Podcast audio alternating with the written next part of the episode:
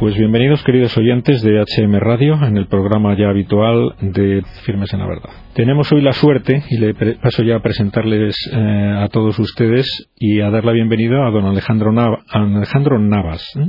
Navas. Navas. Bienvenido, don Alejandro. Hola, buenas tardes. Eh, don Alejandro Navas es filósofo, profesor de filosofía en la Universidad de Navarra y es un pensador muy prolífico que publica habitualmente en prensa, en libros, en ensayos.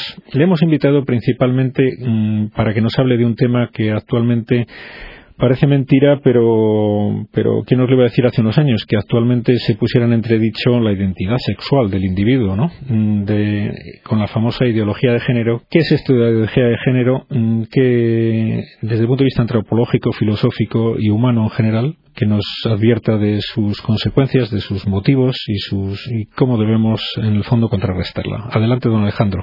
Bien, empiezo con una aproximación desde los medios de comunicación se observa una presencia constante, eh, hegemónica, tanto en la ficción, series, películas, como en la información y reportajes y tertulias y magazines de la cuestión del sexo y más en concreto del matiz del género, por ejemplo, la homosexualidad, etcétera. Es un tema que realmente domina nuestra agenda eh, mediática. También se ve algo parecido en los medios impresos, revistas, eh, también en los diarios, etc. ¿Cómo se explica esta presencia universal de estas eh, cuestiones de sexo y de género en nuestros medios? Esa presencia universal. se podría decir que si los medios, las televisiones, las publicaciones, etcétera, eh, hablan de esto sin parar, se deberá a que el público, la audiencia, los oyentes, los sectores lo demandan se podría afirmar que hace 40, 50 años, cuando arrancaba la televisión, mandaba la oferta, mandaban los canales. Ellos decidían lo que se iba a emitir. Ahora el mercado televisivo y de los medios en general ha cambiado. Hay docenas, cientos de canales. Los canales, los medios en general, se financian con los ingresos de la publicidad. Y la publicidad ha crecido, pero no tanto como el número de canales. Con lo cual hay una lucha a muerte, una competencia feroz por los ingresos publicitarios y esto lleva a que los medios estén cada vez más pendientes, sean más sensibles a las demandas del público. Por ejemplo, se estrenan series o programas de un tipo de otro, de debate, de actualidad, y si la respuesta del público no es la deseable, eh, la audiencia se queda un poco lejos, sino, bueno, pues esos programas se caen de la programación. Por tanto, se podría pensar que si hay tanto sexo, homosexualidad, etcétera, género en nuestros programas televisivos, en nuestras publicaciones escritas, se deberá a que es lo que el público pide. Pero, ¿es esto así? Creo que se puede poner en duda. Por ejemplo, conocemos por otras fuentes cuáles son las preocupaciones eh, e intereses de los españoles. Sin más lejos, el CIS, el Centro de investigaciones sociológicas, hace una encuesta mensual, o sea, cada mes, a una muestra amplia de españoles, donde cada mes hay un tema propio del mes y otras preguntas que se repiten cada mes. La clásica pregunta por la intención del voto, o sea, si el domingo próximo hubiera elecciones, ¿usted a quién votaría? Y dos preguntas que tienen que ver con las inquietudes, preocupaciones de la gente.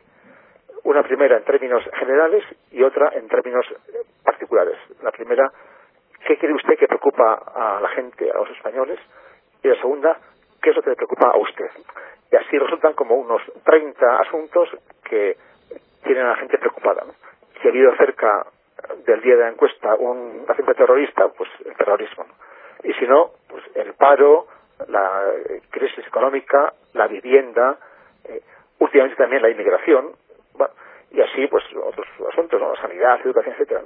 Bien, pues desde hace años, en ese elenco de asuntos que preocupan, no figura nunca algo relativo al género. Los homosexuales y sus reivindicaciones, feminismo, esas, eh, lo que compone la problemática del género, no figura, es decir, que es algo que no preocupa a la gente. Entonces, hay que preguntarse si el público no demanda ese tipo de contenidos o de problemáticas y los medios lo ofrecen con tanta abundancia, esto a qué se debe. ¿no? cuando los medios tienen un interés eh, muy agudo en proporcionar a la audiencia lo que ésta quiere para asegurar su fidelidad y los ingresos publicitarios.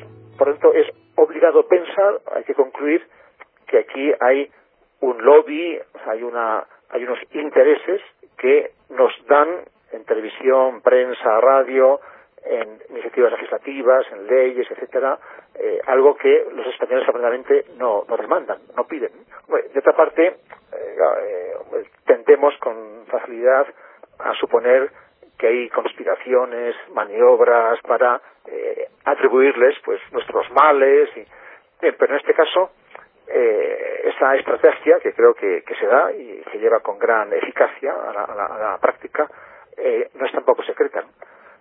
Sabemos que en los años 70-80 hubo eh, una, eh, un movimiento en Estados Unidos, una cumbre en, en Virginia, año 88, de casi 200 representantes eh, y activistas de movimientos gays, de lesbianas, etcétera, donde se elaboró una estrategia de comunicación, de opinión pública, legislativa, política, para salir del armario, o sea, pero ya no a nivel eh, individual, sino colectivo. decidieron que había que eh, llevar sus reivindicaciones, propuestas, objetivos a la agenda pública, a las leyes, a la práctica judicial, a la enseñanza, a los medios, para normalizar ese, esa forma de vida, esos valores, etc. Hay libros, eh, artículos que cuentan lo que se acordó y, cómo lo iban a hacer y, así efectivamente lo han, lo han hecho. ¿no? Y hay que decir que es una estrategia que como opinión pública, como marketing, ha sido sumamente inteligente y, eficaz. Entonces, estos, ¿qué se proponían? ¿Cuál era el objetivo de este amplio movimiento que hoy conocemos como la ideología del género? ¿Qué, busca esta gente? Eh, ¿Qué buscan los homosexuales? ¿Casarse, por ejemplo? Eh, ¿Adoptar? Bueno, pues en realidad no, no ese es el objetivo fundamental. Y la prueba es que cuando se permite eh, por ley ese matrimonio, entre comillas, pues muy pocos hacen uso de esa posibilidad. es también típico en España y otros países que cuando se debaten ese tipo de propuestas se invoca una supuesta demanda social masiva. Habría cientos de miles de personas eh, discriminadas que no pueden acceder a ese derecho, esperando que por fin la ley les permita, vía libre, después, cuando eh, se aprueba la ley, se ve que la demanda es mucho menor. Aquí se hablaba de 200.000, 500.000 eh, esperando para casarse, y luego, ¿qué ha ocurrido en la práctica? Pues el primer año se casaron 3.000 y pico, el segundo 2.000, el tercero 1.000, muy poca gente. Además, en España sabemos que casi un tercio de esos matrimonios entre gente del mismo sexo tienen a uno de los cónyuges que es inmigrante. Es decir, con frecuencia ese matrimonio es una vía, una argucia legal para dar papeles a gente de fuera. Son matrimonios de conveniencia. Y lo mismo ocurrió en otros países. el, homosexual, por definición, por su modo de ser, por su perfil eh, psíquico, psicológico, no busca casi nunca una relación estable, duradera, de por vida. Son gente con una actividad eh, voluble, cambiante, etcétera y tampoco buscan adoptar, en definitiva. Además de que en la práctica es casi imposible porque en los países donde se buscan los niños para adoptar, Rusia, China, Sudamérica, etcétera, generalmente no contemplan, no permiten que se den niños sin adopción a homosexuales. Eh, o sea, con esa reivindicación, en el fondo, pues no tiene contenido real. Por lo tanto, no es ese el objetivo, no es casarse o poder adoptar. ¿De qué se trata en el fondo? ¿Qué es lo que se persigue realmente? ¿no? Bueno, pues me parece, se puede deducir de esos documentos que ellos mismos han publicado y de lo que reivindican, que en el fondo a lo que se apunta es a eliminar la idea de normalidad, de lo natural. Eh, el homosexual, en el fondo, se sabe distinto, anómalo, eh, bueno, eh, a la vez tampoco vamos a juzgar y condenar lo propio de la Iglesia y de la moral cristiana es enjuiciar eh, conductas, eh, hechos, no personas. dice el viejo eh, adagio moral cristiano, de internis neque ecclesia, o sea, de lo que es interno a la persona, de, la intimidad del corazón, no juzga ni la iglesia, es Dios el que sabe lo que pasa en cada persona. Eh, la iglesia juzga eh, doctrinas, planteamientos y hechos. Pues, por lo tanto, el pecador pues queda salvo, aunque se enjuicie su conducta. O sea, por tanto, el, homosexual que llega a serlo por vías muy diversas, eh, por educación en la infancia, o, después como adultos, hay, hay muchas, no hay una manera de ser homosexual, hay diversas vías de acceso a esta forma de vida. ¿no?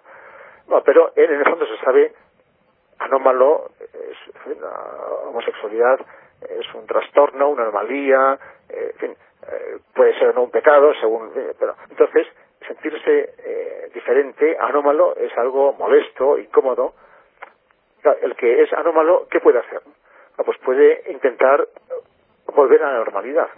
Y efectivamente vemos homosexuales, gays, etcétera, que eh, lo reconocen, lo admiten, son humildes y buscan curación, terapia psiquiátrica, orientación espiritual, ayuda, etcétera, y pueden eh, volver a la normalidad pueden casarse y ser padres, tener hijos, etcétera. Eso es, eh, pero eso requiere eh, esfuerzo, constancia, lucha, dedicación y humildad. Reconocer pues que la condición actual no es buena, ya sea uno o no culpable de, esa condición y que y esto para mucha gente es duro de aceptar, ¿no? La, gente pues, que no quiere reconocer que son un caso anómalo, etcétera.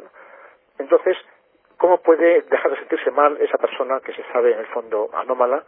Bueno, pues si no hay normalidad. Tampoco habrá entonces anomalía. Es decir, si todo vale, si todas las orientaciones sexuales son equivalentes e igualmente válidas. Así, por lo tanto, habría la heterosexualidad, que es, por supuesto, la forma clásica, tradicional, de acuerdo, pero junto a ella, y con igual validez, tendríamos la homosexualidad, la bisexualidad, transexualidad, etcétera. diversas orientaciones que estarían todas igualmente aceptables. Con lo cual nadie estaría, por así decir, en falta, en fuera de juego, sería un caso anómalo, porque todo se ha normalizado, todo es igualmente natural. Esto quiere decir que lo natural no existe. Todo es cultural. Claro, eh, esto es mucho negar, pero es lo que en el fondo sería el planteamiento filosófico que hay en el fondo de estas reivindicaciones. Dicen estos señores que ellos distinguen entre sexo y género. El sexo sería lo biológico. Pues el hombre es un mamífero eh, sexuado, con dos versiones, masculino y, femenino. Eh, bien, varón y mujer. Ellos dirían que, de acuerdo, eso es un fundamento biológico que, ahí está, igual que somos bípedos y tenemos eh, pulmones, etcétera, pero dicen entonces que el género es cultural, es una elaboración cultural, social, ambiental, y dicen que en todo este complejo sexo, etcétera, lo cultural sería el 95%, que casi todo es cultural. Lo biológico tiene un peso eh, mínimo. ¿no? Aquí eh, una autora de referencia, el fundamento clásico de, este movimiento es la francesa Simone de Beauvoir, eh, compañera sentimental de Jean-Paul Sartre, también famosa escritora ella. Entonces ella, en un libro del año 49, eh, clásico, llamado El Segundo Género, explica, no se nace mujer, la mujer se construye socialmente. Y se construye, continúa, para ser sometida, esclavizada, por la cultura machista, dominante, violenta, etcétera, etcétera, etcétera. Por tanto, para esta gente, el, sexo, la, vida sexual, etcétera, sería una construcción cultural que durante siglos pues, ha reflejado valores machistas, de dominación de la mujer, de humillación de la mujer, etcétera, y ahora pues tocaría el momento de liberar a la mujer. Entonces eh, habría una cadena de liberaciones eh, que llevar a cabo. ¿no? Hubo que, primero que liberar a los esclavos, ahora a los proletarios, y ahora pues a las mujeres, a los homosexuales, minorías étnicas, etc. y eso se prolonga y continúa con la liberación animal. Eh, también que Y siempre pues, ha sido el, varón, el, macho, dominador, violento, agresor, etcétera. Eh, o sea que aquí caben también alianzas diversas, ¿no? Pues eh, marxismo, feminismo, ecologismo. Pues, eh, para ecologismo, por ejemplo, la naturaleza sería el elemento femenino que el varón pues también ha explotado, dominado, machacado, etcétera. Por lo tanto, naturaleza, animales, plantas, mujeres, homosexuales, etcétera, comparten la condición común de ser víctimas que han sido explotadas, bendecidas, y por lo tanto ahora toca la hora de su liberación. Mm. O sea que para esta gente, por tanto, hay que devaluar al mínimo, hacerlo irrelevante lo natural, que no existiría en el fondo, y todo sería cultural. Entonces, por tanto, obra nuestra, fruto de nuestra acción, de costumbres, pautas, leyes, eh, acción de gobierno, que ahora hay que cambiar. Y para esto, pues, esa revolución y demás. ¿no? Bien, eh, o sea, esto es lo que se persigue en el fondo. Eh, eliminar lo natural, no hay una norma natural, normal, canónica, que sea referencia para juzgar comportamientos, etcétera, sino que todo vale. Eh, y por eso la identidad es algo que se construye, que está en mis manos determinar. Aquí España es un país eh, en el mundo, en el ámbito jurídico, porque eh, según la, nuestra ley, eh, uno puede cambiar su identidad, pasar de hombre a mujer o, a la inversa, por un simple acto de la voluntad. Yo puedo ir al registro civil, entrar como Alejandro y salir como Alejandra, sin examen psicológico, anatómico, no importa, el, cuerpo no, no, no, pinta nada. No hace falta que... hay un conocido síndrome por el que eh, hay gente que teniendo un cuerpo de un sexo determinado tiene una psicología del sexo opuesto y eso pues a veces lleva a cirugía no aquí en España basta con que yo declare mi voluntad de pasarme a otro sexo y ya está y, saldría con esto eh, es un caso único en el mundo eh, pero refleja ese talante ¿no? la identidad es algo que está en mi mano soy yo el dueño de mi identidad no la marca la naturaleza o la biología, sino que es mi pura voluntad. Pero esto, incluso para los eh, intelectuales más avanzados de este movimiento, por ejemplo, una norteamericana filósofa, Judith Butler, ellos dicen que incluso la idea de identidad es eh, sospechosa, porque la identidad, en el fondo, pues nos ata. soy varón o mujer si declaro serlo, y la ley, como es en nuestro caso, lo permite. pero dicen, no, pero ser algo ya me condiciona, me limita, me esclaviza. Y la idea que ahora se lanza y se promueve es la de transición entre identidades. Lo deseable es que yo transite de una identidad a otra a voluntad, según mi capricho, sin ninguna atadura. Eh, eh, porque eh, identidad, aunque sea una identidad que yo he elegido, yo he creado, me he dado a mí mismo, pues supone también condicionamiento y por ejemplo, se discute en Estados Unidos eh, recientemente un, caso que es tragicómico, y es que, como, como es conocido, en los años 70, eh, como parte de esa estrategia de asalto a, las pautas vigentes, se eliminó la homosexualidad como trastorno psiquiátrico. Hay un manual de diagnóstico de los psiquiatras norteamericanos y eh, se, se quitó como enfermedad psiquiátrica la homosexualidad. Eso fue un, golpe de mano muy bien preparado, es una auténtica revolución que, salió bien, que triunfó. Pero aún todavía se conservan algunos trastornos de tipo sexual, entre ellos el GID, Gender Identity Disorder, desorden de identidad de género. Es decir, consiste en que hay personas que teniendo eh, el cuerpo con un sexo, se sienten del sexo opuesto. Cuerpo de varón se siente mujer, o al contrario, cuerpo de mujer y se siente varón. Entonces, se plantean estos autores del género eh, hoy en día, ¿qué, qué conviene hacer? ¿no? dicen, si somos consecuentes eh, lógicos, habría que eliminar ese género del manual de diagnóstico, ese, perdón, ese trastorno, porque no hay una identidad, con lo cual tampoco cabe un trastorno de identidad. O sea, la identidad no existe. Por lo tanto, pues que yo me siento de una forma o de otra es algo aleatorio, es normal, es, eso no es algo que, curar, entre comillas. Pero a la vez, dicen, eh, si se mantiene ese trastorno, el manual de, de, diagnóstico, podemos pedir a las eh, aseguradoras, a las compañías de seguros, financiación para pagar la operación de cambio de género, cambio de sexo. O sea que eh, desde un punto de vista puramente lógico intelectual convendría eh, combatir ese desorden y eliminarlo, porque no tiene sentido defender identidad y por tanto una identidad trastornada, eso es absurdo. Pero por motivos puramente pragmáticos nos conviene, dicen, que se mantenga ese trastorno porque así podemos financiar la cirugía para cambiar de sexo. Esto revela a dónde lleva este, este planteamiento, como se intenta negar de modo completo, total, lo natural y hacer que todo sea cultural y por tanto convencional, arbitrario, caprichoso, no hay pautas fijas, eh, estables, de referencia, etcétera.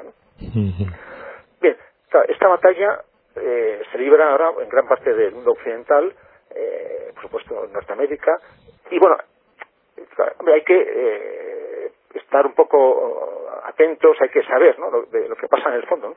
Por eso, y también eh, ver los debates en su justo contexto. Por ejemplo, en España me parece que lo decisivo no es tanto eh, pues la cuestión del matrimonio, la adopción, que por supuesto eh, tiene sino por ejemplo la educación, claro, porque somos un país, a pesar del régimen autonómico, pues bastante centralista, los planes de estudio se aprueban en el ministerio, etcétera, etcétera, en las consejerías, hay control, eh, si estos planteamientos se hacen ley, se normalizan, luego eso se lleva a la docencia, a los manuales de biología, de ciencias sociales, etcétera, etcétera, y qué se va a enseñar a nuestros niños. Ahí creo que es, no está una gran batalla. ¿no?